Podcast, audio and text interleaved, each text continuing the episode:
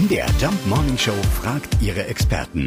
Fakt oder Fake? Ja, man hört es immer wieder. Mythen aus dem Tierreich. Eine Geschichte. Schwimmen ist für Kühe tödlich, weil sie mit Wasser volllaufen würden.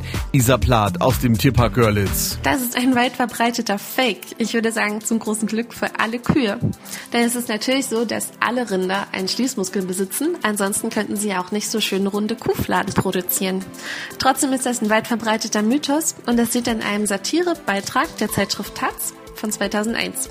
Da zitieren die einen erfundenen Wissenschaftler, der behauptet, dass Kühe gar keinen Schließmuskel haben und deswegen unter Wasser volllaufen und einfach untergehen. Das Einzige, was da rumblubbert, ist eine Zeitungsente. Ja, es ist unglaublich, wie sehr sich solche verrückten Geschichten halten. Also Kühe laufen im Wasser nicht mit Wasser voll. Klarer Fake.